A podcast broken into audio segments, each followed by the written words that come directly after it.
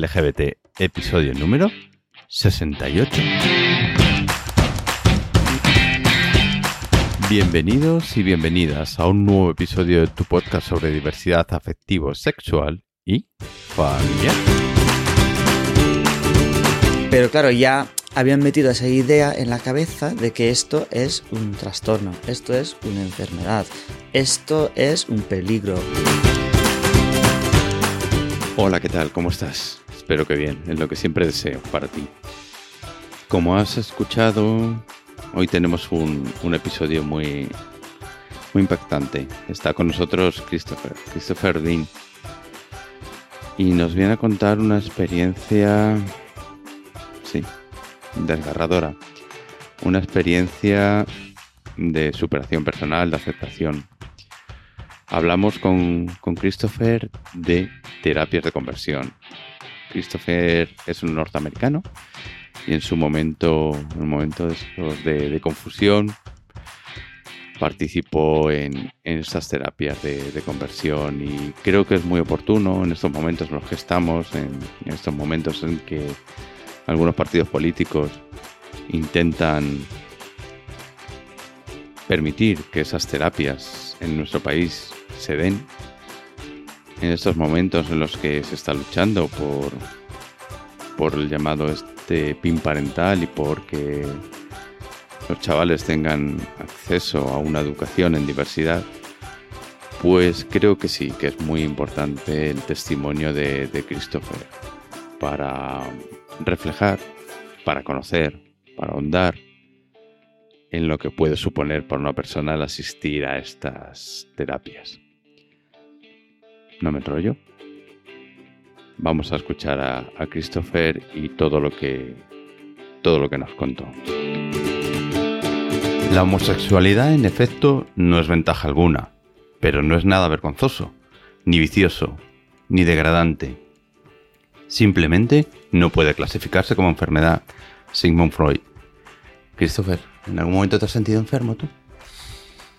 Sí, durante muchos años sí. Tenía la sensación de que algo iba mal y que había que corregirlo. Christopher, muchas gracias por estar aquí en el mundo LGBT. Christopher Dean, lo he dicho bien, lo pronuncio bien. vale, sí, sí. fantástico. Traductor, escritor, fotógrafo, activista, ¿qué más? ¿Me dejo algo, me dejo algo ahí? Uf, no sé. Me gusta todo. Cuéntanos un poquito quién es, quién es Christopher Dean. Veo que eh, norteamericano, naciste en Indiana. Uh -huh. Bueno, me crié en Ohio, uh -huh. pero yo nací en California. Mi padre era militar, entonces nos mudábamos muchísimo, vivimos en muchos sitios. Pero yo toda mi infancia la pasé en Ohio, uh -huh. allí al lado de Indiana, justo en, en la frontera. Mm. Eh, ¿23 años? Eh, ojalá. 28. 28 ya, bueno, nos llevan muy bien. es que me afeité, así que parezco un poco más joven.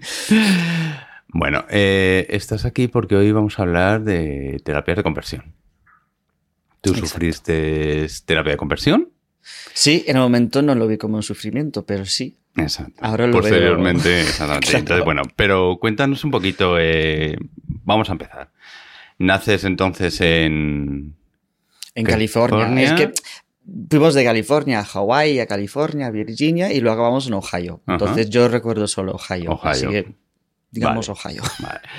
Y bueno, ¿tu infancia qué tal fue? Yo vi, no sé, yo nací en una familia muy buena. Mis padres son, son muy cariñosos, trabajaban mucho. Uh, tengo dos hermanos mayores, así que yo era el más pequeño. Y ellos eran más amigos entre ellos, y que yo estaba un poco, hacía las cosas por mi cuenta. Um, y estábamos muy involucrados en, en, la iglesia mormona. De hecho, vivimos justo al lado, detrás de la iglesia. Entonces, nuestra vida social se giraba mucho en torno a, a esa comunidad digamos. Uh -huh. Y ojo, que aquí en Europa hay mucha confusión, que los mormones no son los que tienen la barba y caballos, esos son los Amish.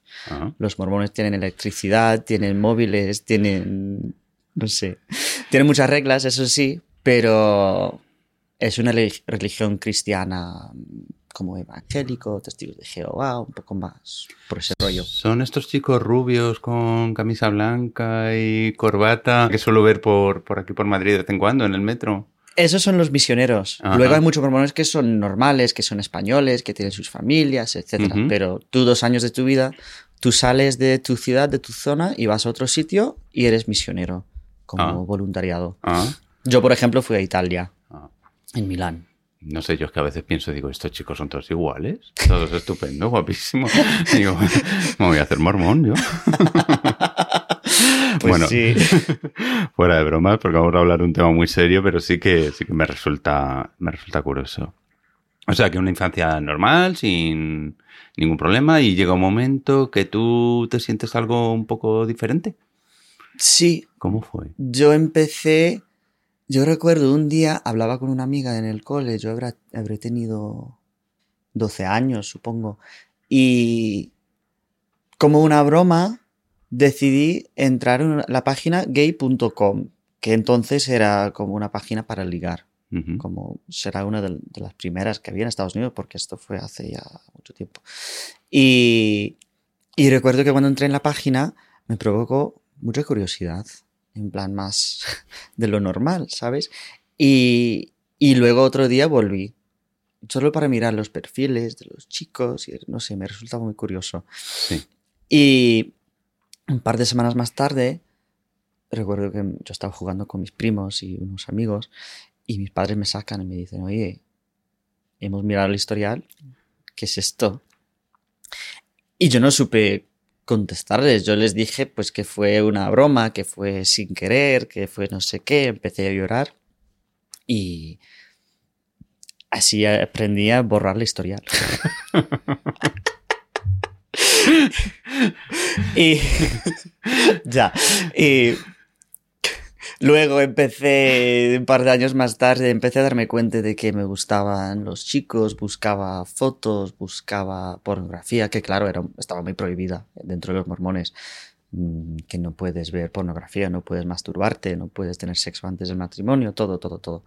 Ah, entonces lo hacía en secreto en el sótano de nuestra casa buscando imágenes y, tal. Y, y me sentía muy sucio, muy...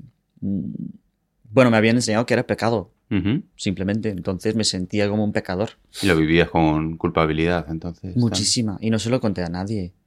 Y ni a mis padres, ni a mis hermanos, ningún amigo. A nadie. Era- Porque nadie. entiendo que todo el círculo en el que te movías era pertenecía a la religión mormón, ¿no? Eran mormones Mm, todos. Más o menos, sí. Bueno, a ver, en el cole no, en el cole yo era el único mormón, pero mis amigos eran los que estaban en la iglesia. Con lo mi- cual no tenías ninguna válvula de escape a, a alguien a quien fuera de tu círculo de la religión pudieras contarles de Yo tenía lo que te estaba ocurriendo. tenía amigos fuera, pero quizás el problema es que yo no sabía abrirme. Eso era el problema, que no me abría con nadie, literalmente nadie.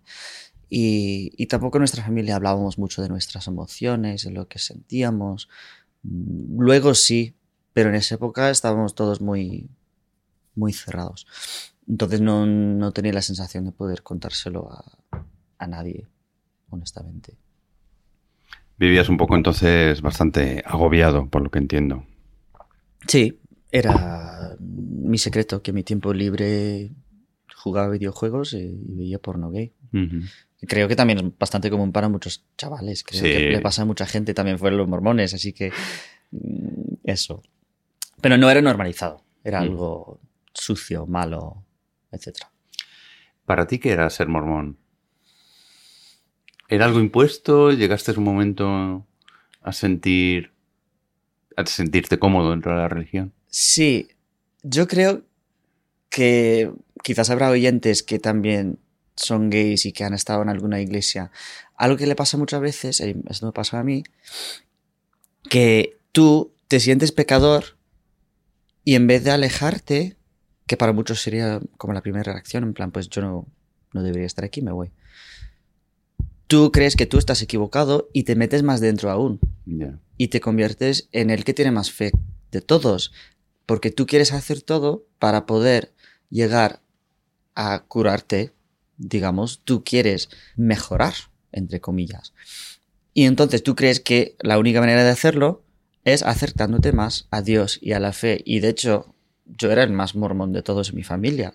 Yo hacía todo a tope porque sentía que me faltaba algo, ¿sabes? Porque yo veía, pues tengo este otro lado de mí que nadie conoce y pues tengo que hacer el doble en la iglesia para poder compensar. Que es un poco la reacción contraria a la que esperaría mucha gente, pero pasa bastante a menudo. Claro, pero también debemos entender que te mueves en un ambiente, o sea, tú lo que estás viviendo, cualquier persona en una religión y demás, eh, piensa que es lo adecuado, que es lo correcto y que es lo que tú dices. El problema es mío, que yo soy el pecador, con lo cual estoy haciendo algo más y si en las religiones donde yo voy a encontrar una salvación, eh, tengo que modificar algo porque seguro que hay algo que estoy haciendo mal. Entonces es, lógico. Claro, y las religiones funcionan así. Claro. Te transfieren toda la culpa a ti por tus problemas, por tus imperfecciones y que tú tienes que luego arreglarlas. Aunque hay cosas que no sean malas y que sean totalmente normales. Claro. Sigues creciendo, sigues creciendo y llega un momento que tomas una decisión de decir, bueno, pues a lo mejor esto, entre comillas, tiene cura.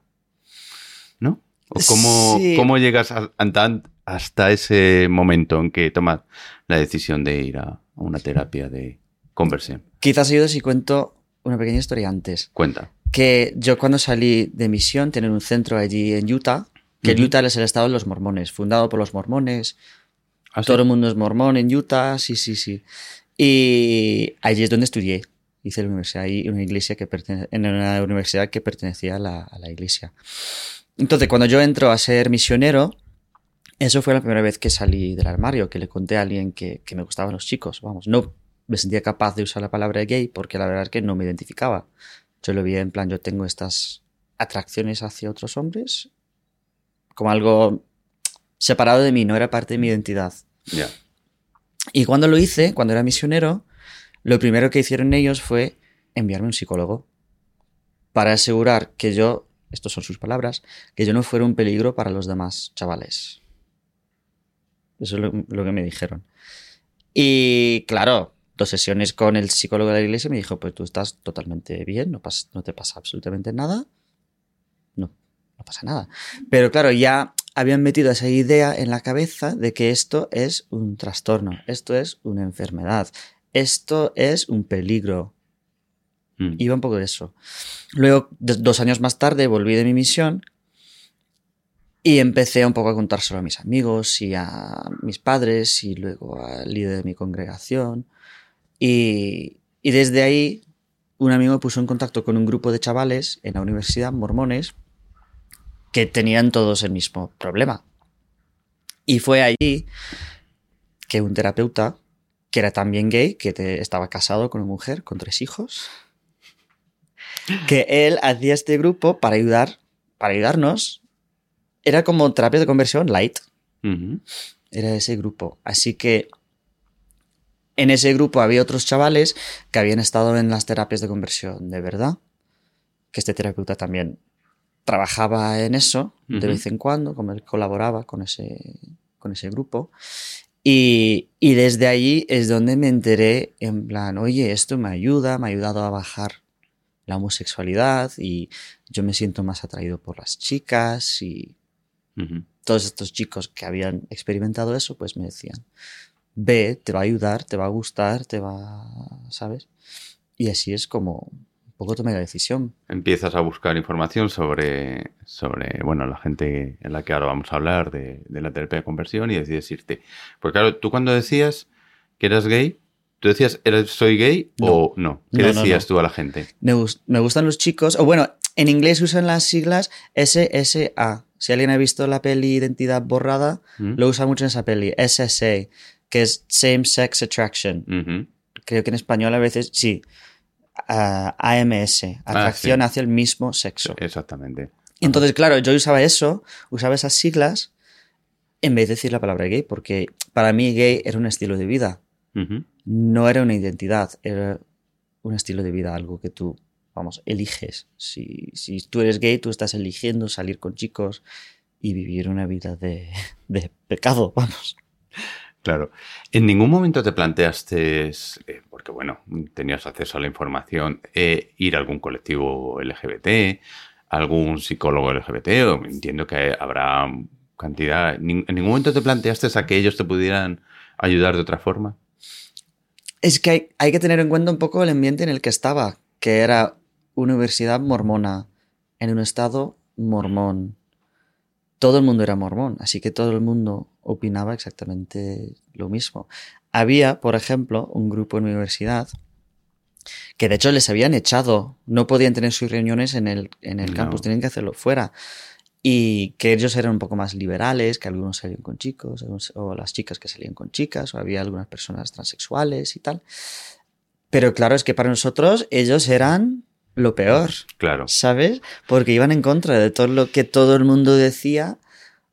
Y además, en mi universidad tú estabas obligado a seguir las reglas, en plan, no solo tu salvación depende de tus pecados, pero también tu educación. Porque si yo hubiera decidido quiero salir con un chico, podrían haberme echado de la universidad. Encima, porque era una universidad privada religiosa encima. Entonces, no, no me lo planteé nunca. Nunca. Nunca. Porque, claro, es que toda mi vida dependía de no salir con chicos, ¿sabes?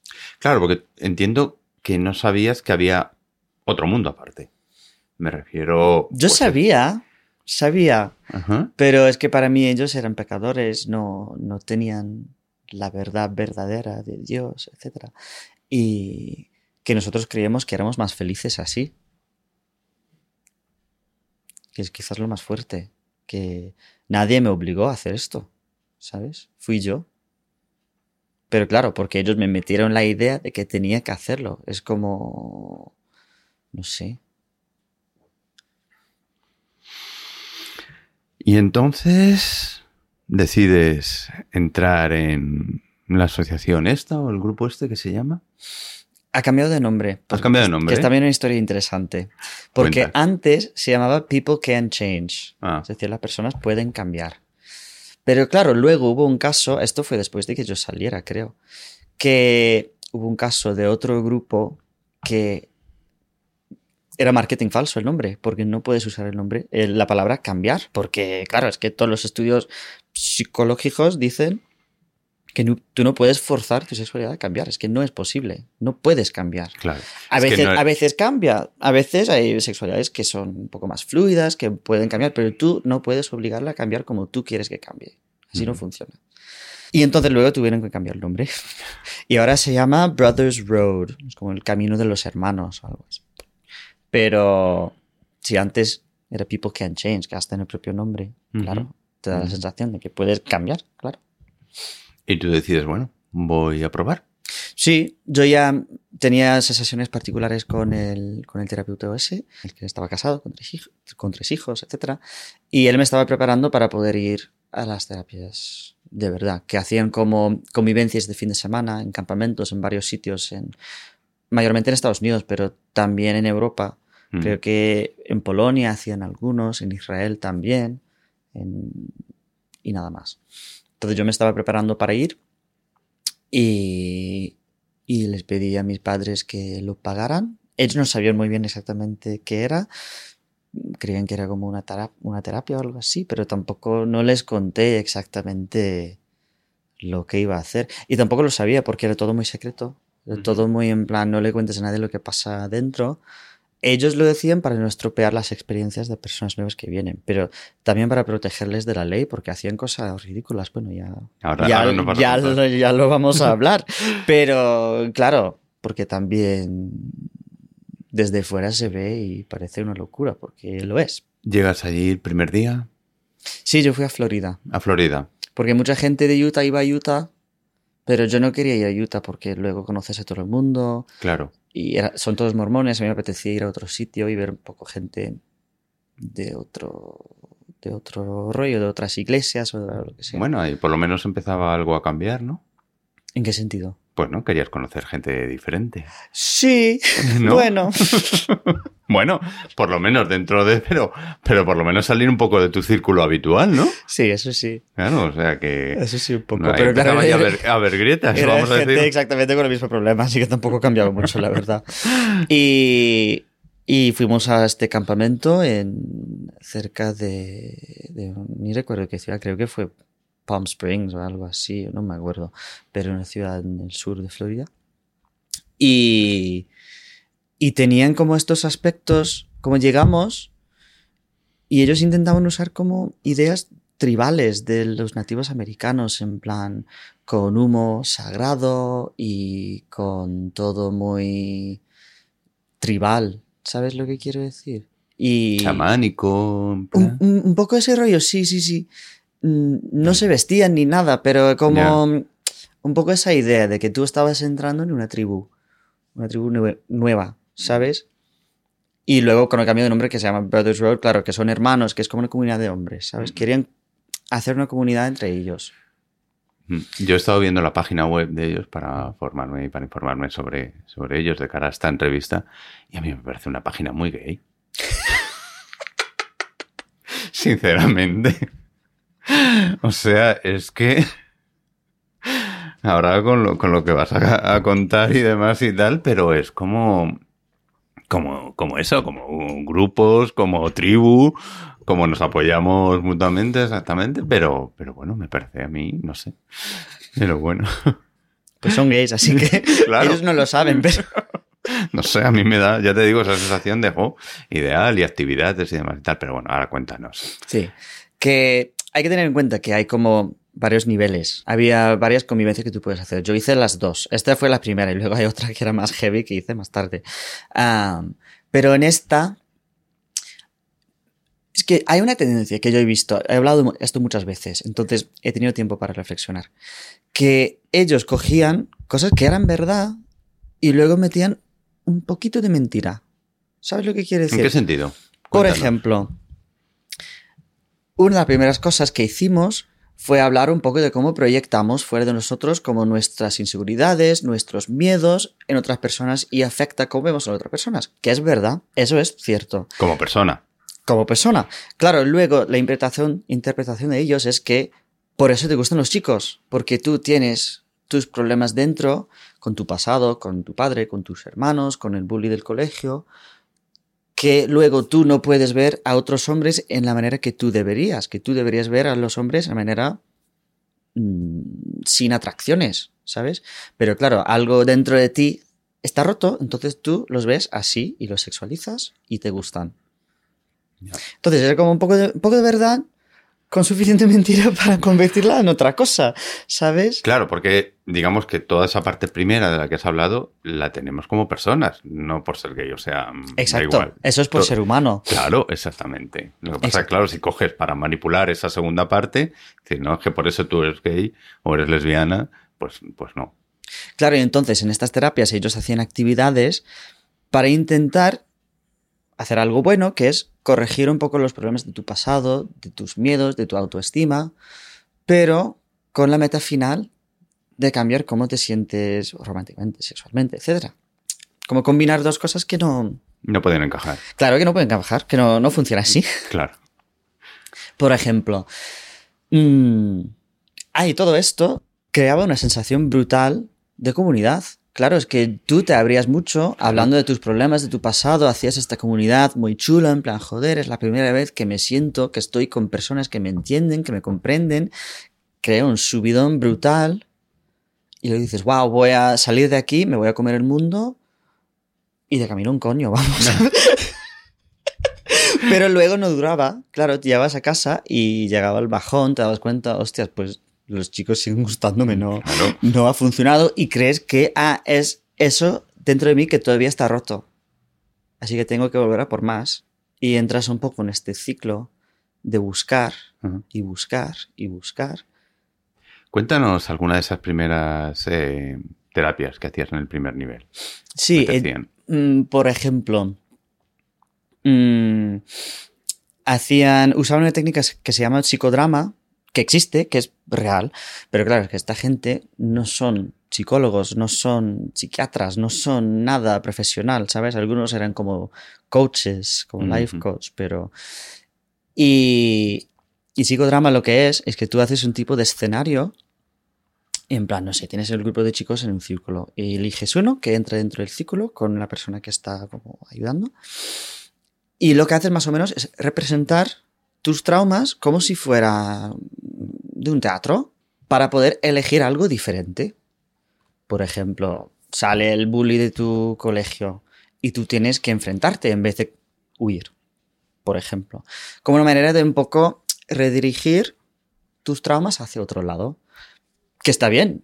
Hecho bien, es una práctica que se usa, que es real, pero claro, no con el fin de luego corregir la homosexualidad. Claro, en mi caso, por ejemplo, yo cuando era pequeño tenía muy mala relación con mis hermanos y entonces en mi psicodrama lo que hicimos era recrear un poco esa escena, reconciliarme con mis hermanos para poder ver a los hombres de manera normal y no sexualizarlos, por ejemplo. Pero claro, con otras personas yo recuerdo que había un chaval, casi todos eran mayor de edad, excepto uno que tenía 16 años, como sus padres le habían enviado. Casi, todos estaban por su cuenta, porque claro, es que había que pagar. Mm, necesitabas tener las ganas, ¿sabes? Y este chaval, él como había sido violado o algo así, entonces en su psicodrama sacaron este trauma brutal, que claro, que ellos no estaban preparados para, para ayudar con eso. De hecho, tuvieron que parar porque el chaval lo estaba pasando muy, muy mal y no en la manera Claro, porque como, bien dices tú, no eran profesionales. Claro que no eran profesionales, no sabían lo que estaban haciendo. Y todo pasaban cosas así. Luego, usaban también el, cariño físico. Según ellos, un poco a nosotros nos había faltado el, el cariño sano entre hombres, entre hermanos, entre padre e hijo. Intentaban recrear esa sensación entre nosotros. Como nos pusieron en una sala gigante, con música tranquila, en grupitos, con dos abrazándose. Claro, intentando hacerlo de manera no sexual.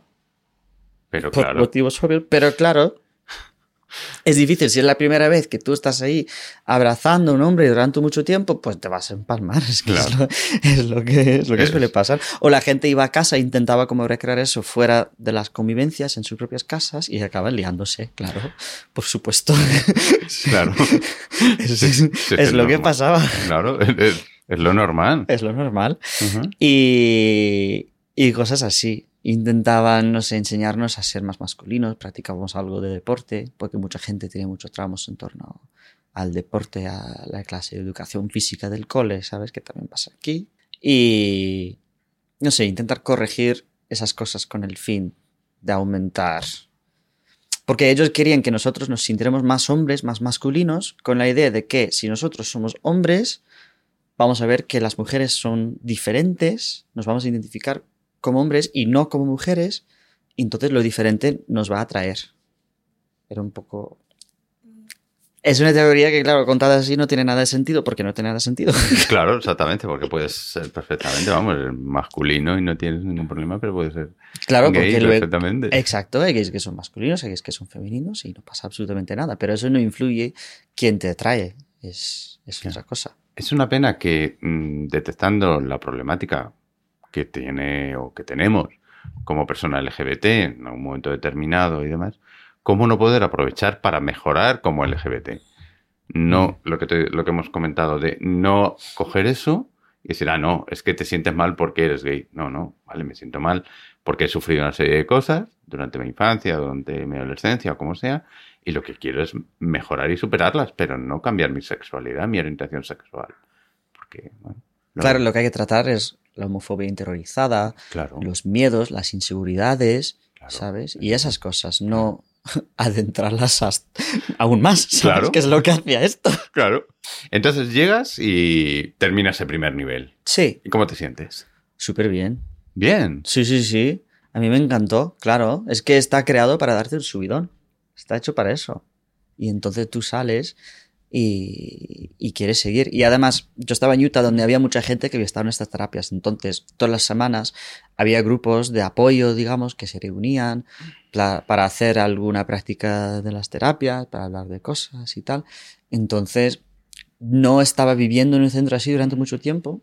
Solo fui un fin de.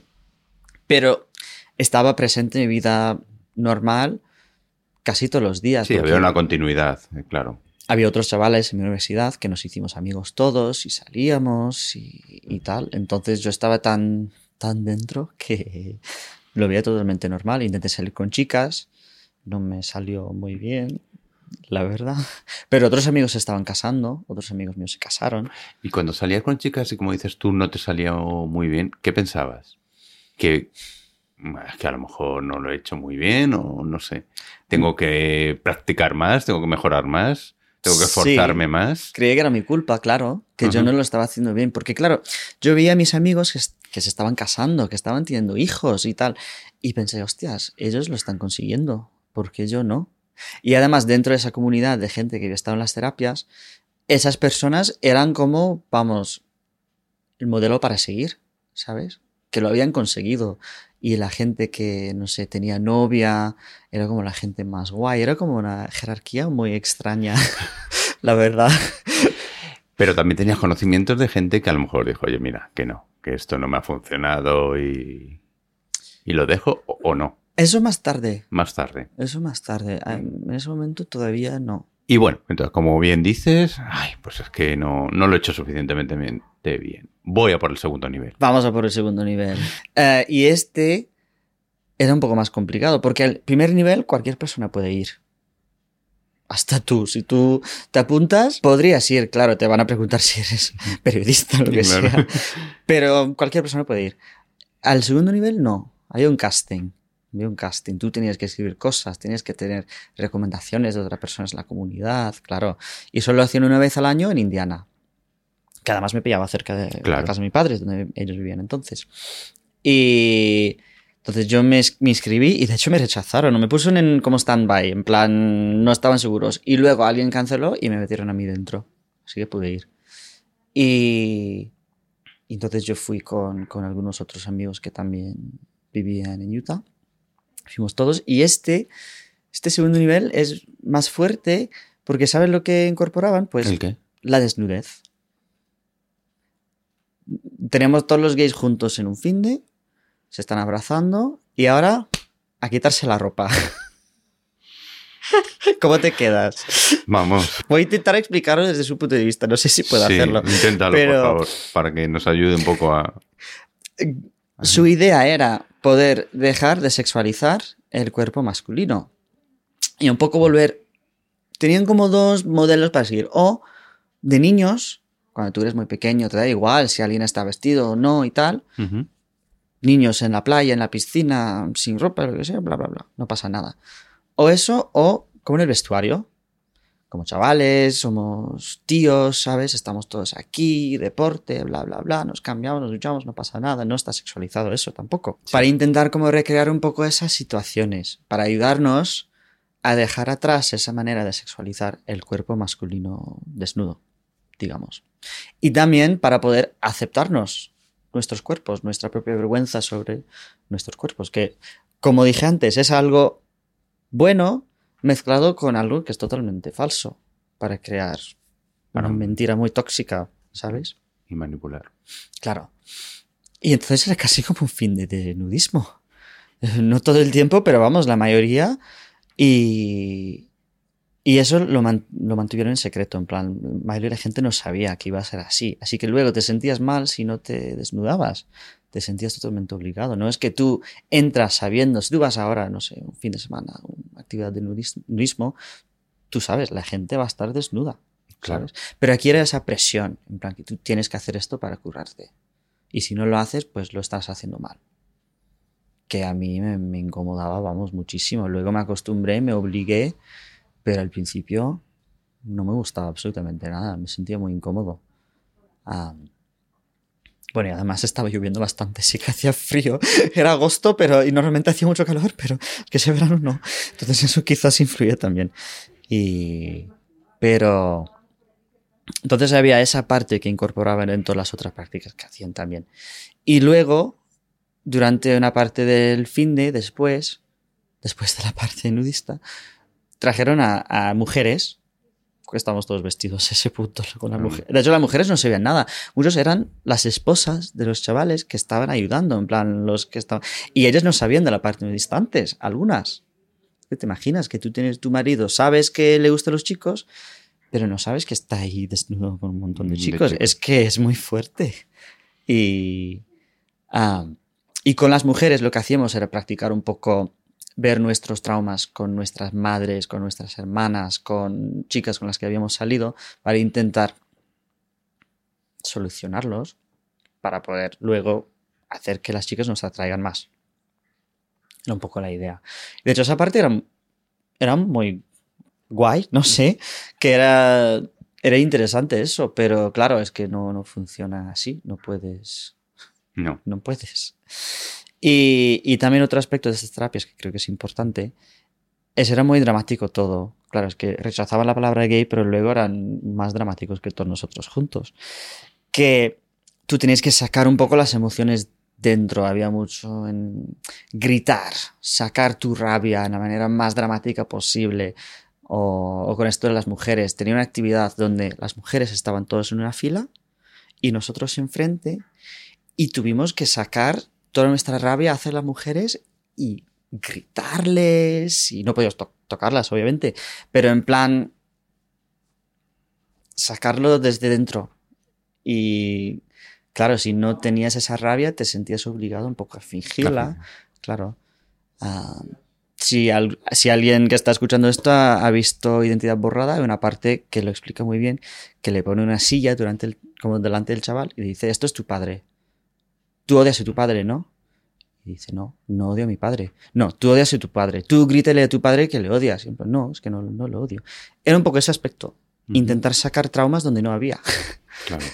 Porque si no, algo, según ellos, iba mal, entonces hay que buscar el punto donde va mal y si no Y si hay, no lo pues hay- lo vamos a hacer. Claro, lo, Lo, vamos a crear. Exacto. ¿Entiendes que la gente cuando termina estas terapias o cuando sale pueda llegar a tener mayores conflictos que los que tenían cuando entraron? Por toda esta presión y por todo ese trabajo psicológico que, que no puede, no puede Hombre, ser. Yo creo que sí. O al menos, quizás no más, pero de otro tipo. ¿Sabes lo que quiero decir? Porque es todo un engaño. Y entonces, en vez de aceptarte y luego trabajar desde ese punto de aceptación, pues yo soy así, me gustan los chicos, ya está. Voy a trabajar en mis miedos, en mis inseguridades y tal. Pero es que ellos hacían que tu sexualidad dependiera de tus acciones, como las religiones. Si tú haces algo mal, o en plan que... mm, No sé cómo decirlo bien. Que el éxito depende de tus acciones, que bueno, en parte es verdad, pero claro, si no me traen las chicas, pues es mi culpa. Te ponen la culpa en, ti por algo que no es tu culpa. Y entonces te dan más culpa y más vergüenza pero lo esconden como autenticidad, ¿sabes? Es, es muy sutil y, y creo que es, es más tóxico casi. O que tú sales de ahí creyendo que es todo tu culpa, cuando no lo es. Terminas el segundo nivel y tú Pues justo después me vine a España, por primera vez, para estudiar. Yo para fui- estudiar. sí. ¿Pero ya tenías claro que querías venir a España o, o fue algo de quiero cambiar o quiero salir de aquí? No sé. Es gracioso.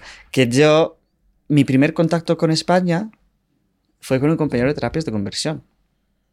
Un chaval ¿Era español? era español.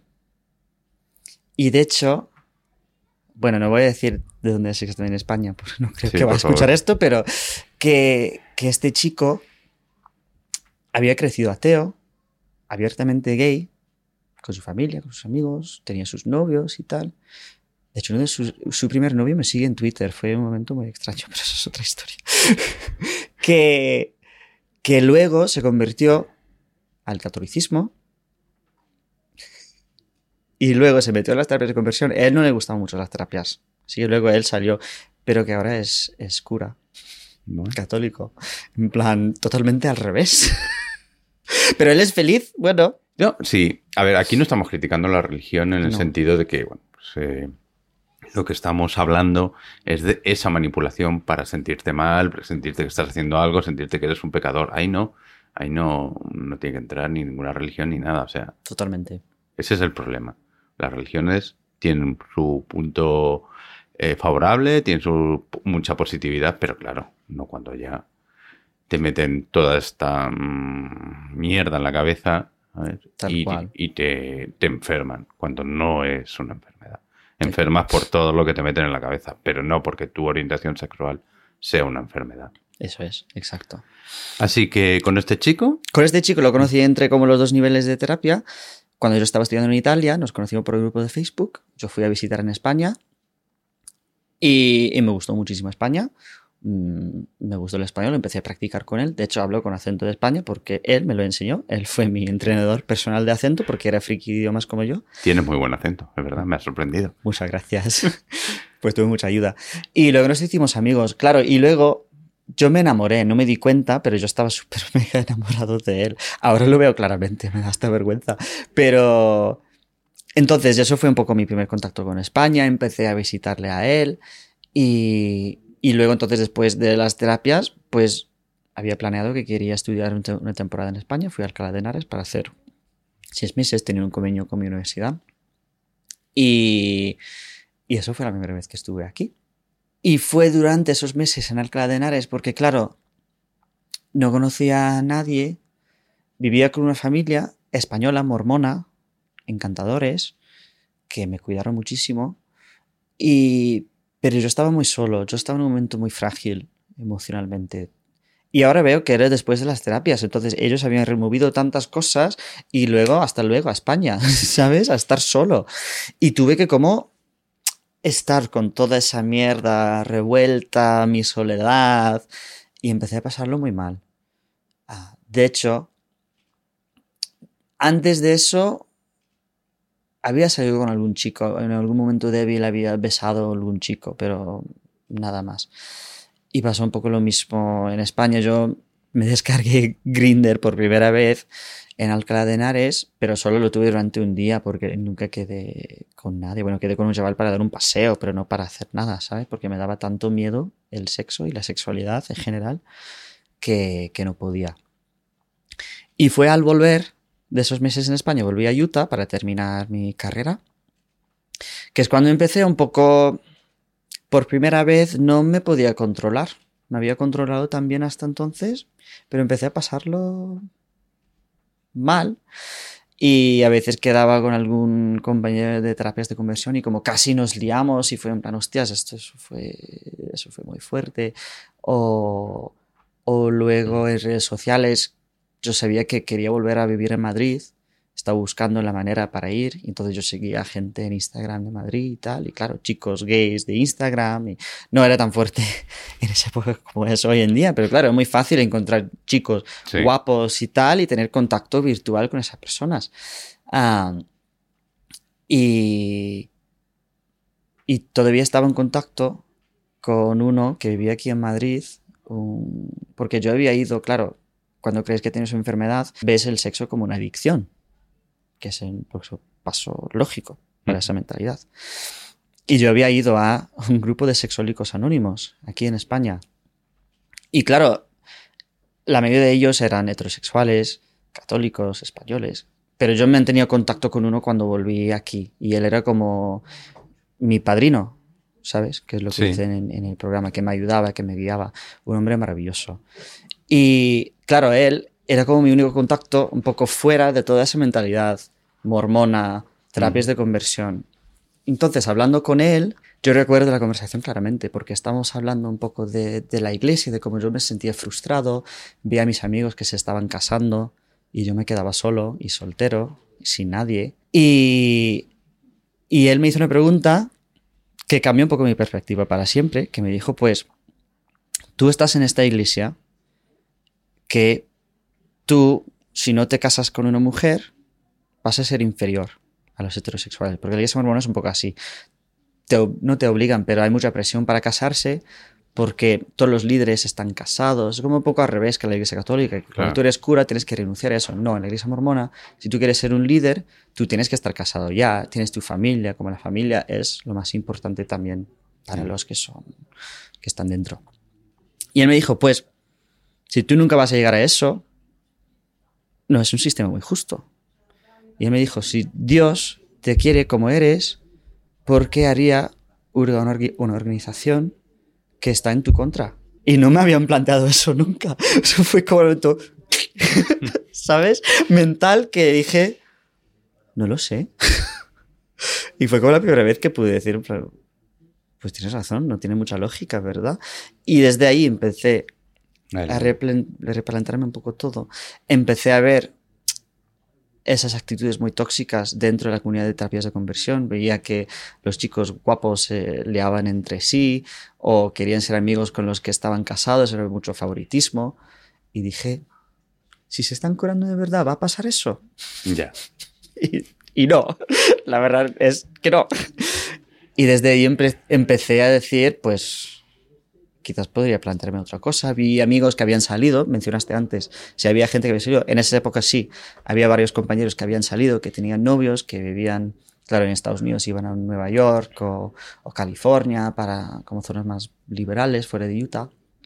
Y veía, pues ellos son muy felices. Y yo creía que no se podía ser feliz fuera de la iglesia, pero estoy viendo que quizás eso no es tan cierto como me habían enseñado, ¿no? Y en esa época también me ofrecieron este trabajo aquí que tengo ahora en España. Conocí a mi empresa en una conferencia de traducción. Y fue un poco todo en el mismo momento. Me vine a España y dije, pues voy a cambiar, voy a probar otra cosa, voy a soltarme un poco y a ver, y a ver qué pasa. Y poco a poco empezaste a abrirte, conocer gente y a sentirte mejor. Claro, bueno, Madrid es el sitio perfecto, creo, para salir del armario. Creo que mucha gente del extranjero viene aquí y es como su primera experiencia con el mundo gay, para bien y para mal. al principio lo pasé muy mal, porque claro, yo estaba tan reprimido, pero a la vez tenía tanto miedo al sexo. Mm, quería enamorarme porque nunca había experimentado eso, pero claro, en la comunidad gay actual eso es un poco más difícil. Entonces yo estaba, me enamoraba de cualquier chico que pasaba por ahí. Fue, fueron unos meses muy duros al principio, la verdad. y luego tuve que un poco lidiar con, con, mi pasado, volver a terapia, porque empecé a tener ataques de pánico y estrés postraumático, que es bastante, postraumático, que es bastante común, creo, entre gente que sale de estas terapias, que luego tienen que que enfrentarse a eso. Y, y sí, ahora estoy mucho mejor. Este ha sido un camino bastante largo, pero... Y duro. Y duro, y muy difícil. pero he tenido mucho apoyo de mis amigos aquí, de mi familia. Mis padres me han apoyado muchísimo. de hecho, cuando mis hermanos ya habían dejado la iglesia hace mucho tiempo, mm. porque no les gustaba, no por la homosexualidad ni nada. Entonces cuando yo salí por fin, dijeron, pues por fin, es que fuiste muy pesado durante muchos años. y, mi padre luego me dijo lo mismo, mi padre es, es, piloto, así que él antes venía aquí a Madrid casi todos los meses y claro, él conocía a mis amigos, le llevaba por Chueca, él veía un poco toda mi vida nueva aquí veía que yo estaba mucho mejor. Ah, y luego él me siguió, en plan, él dejó la iglesia el año pasado. Por mí, vamos. Porque no quería estar en una iglesia que no aceptaba a su hijo. Ah, que es un paso. Entonces, digo a los oyentes, si tenéis familia que quizás no os tratan como deberían, pues tened paciencia. Y creo que lo mejor que se puede hacer es ser feliz. Porque la felicidad, cuando ven que tú eres feliz como eres, eso cambia su corazón, tarde o temprano, creo yo. Quizás no funcionará con todo el mundo, pero creo que es lo mejor que se puede hacer, es ser feliz y enseñar que nosotros, como somos, somos felices. ¿Sigue siendo creyente, Christopher? No. No. la verdad es que toda mi fe estaba basada en, en la iglesia y luego me enteré de que la iglesia era mentira. Entonces toda la fe un poco se cayó.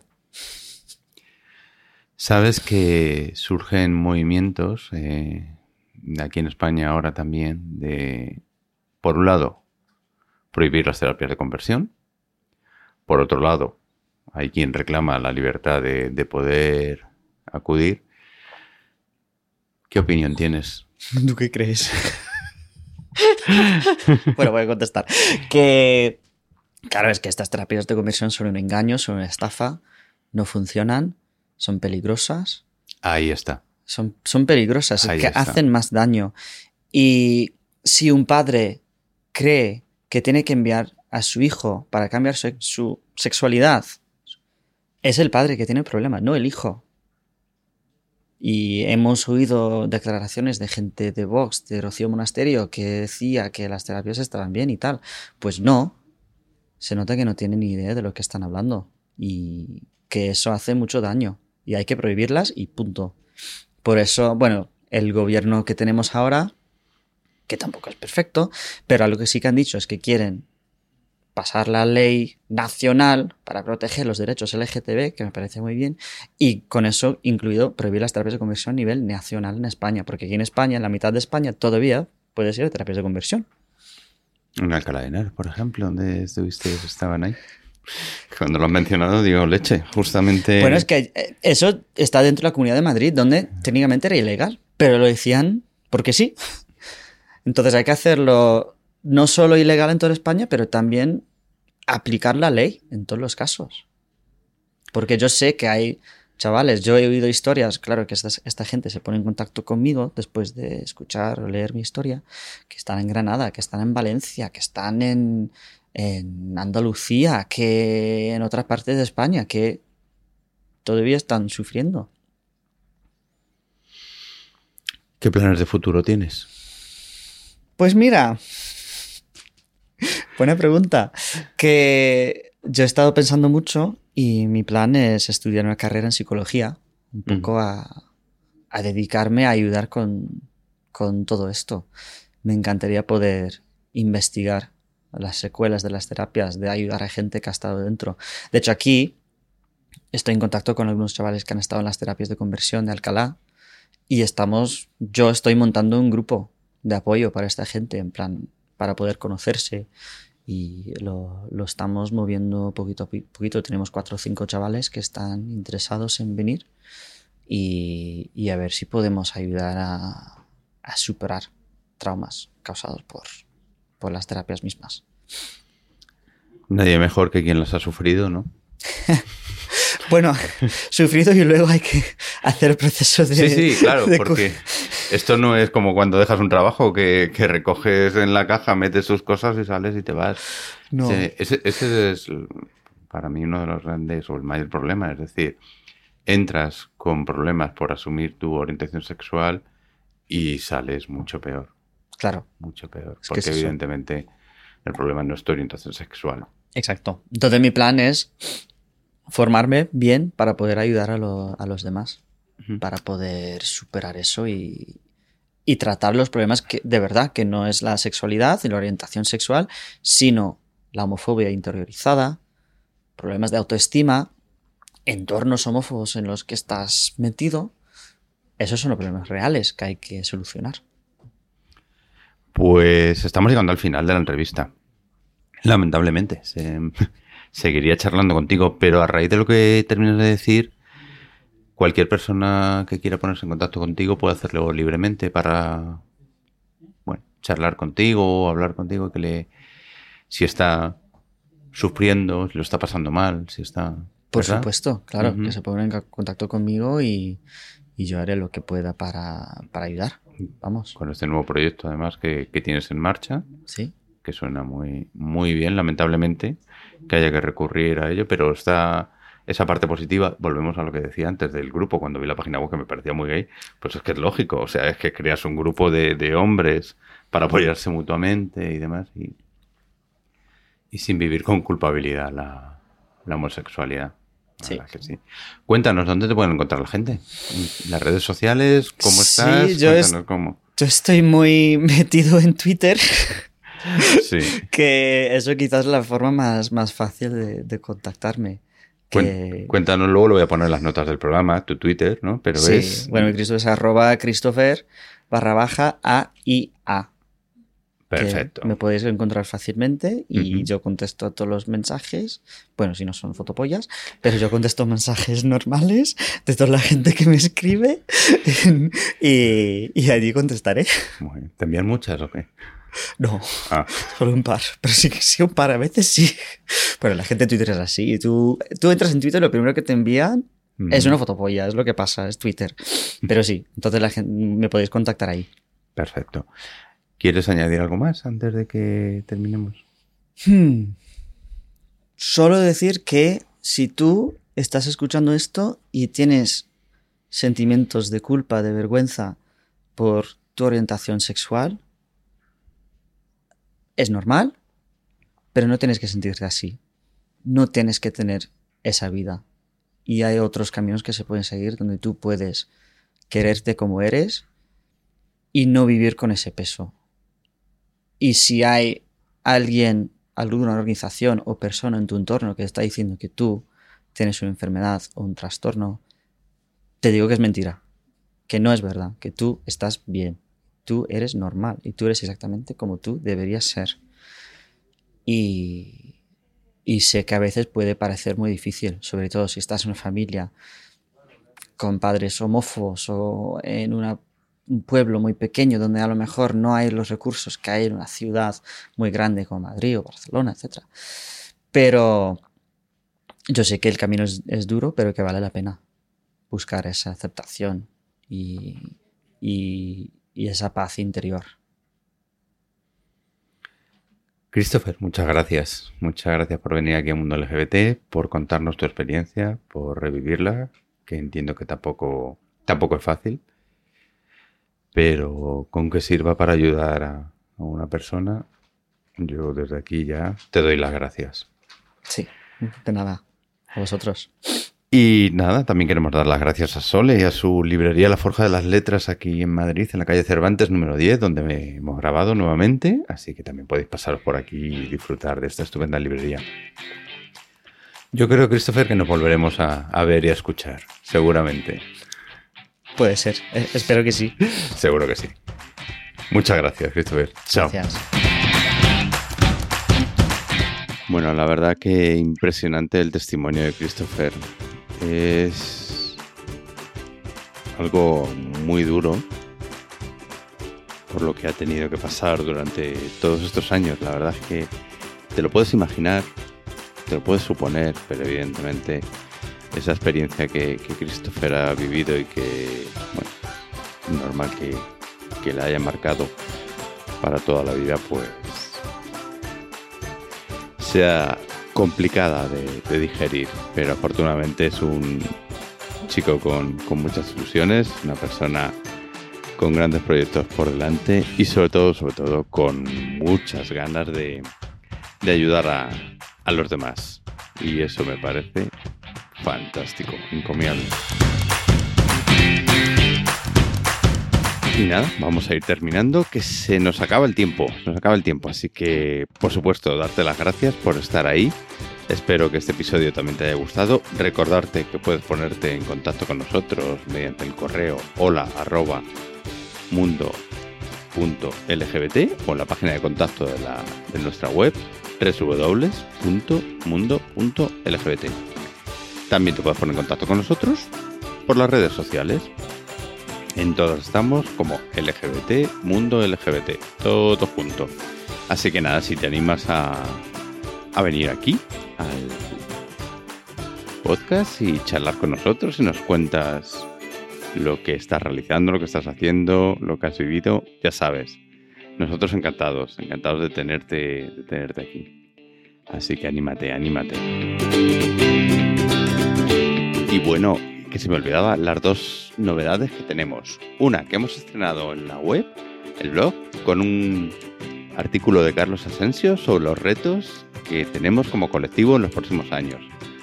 pásate por la web, lo puedes leer tranquilamente. Y si te apetece, te apetece, pues bueno, la web está abierta a que nos envíes tus artículos y ser publicados. Si te apetece comunicar, transmitir, contar, relatar, bienvenidos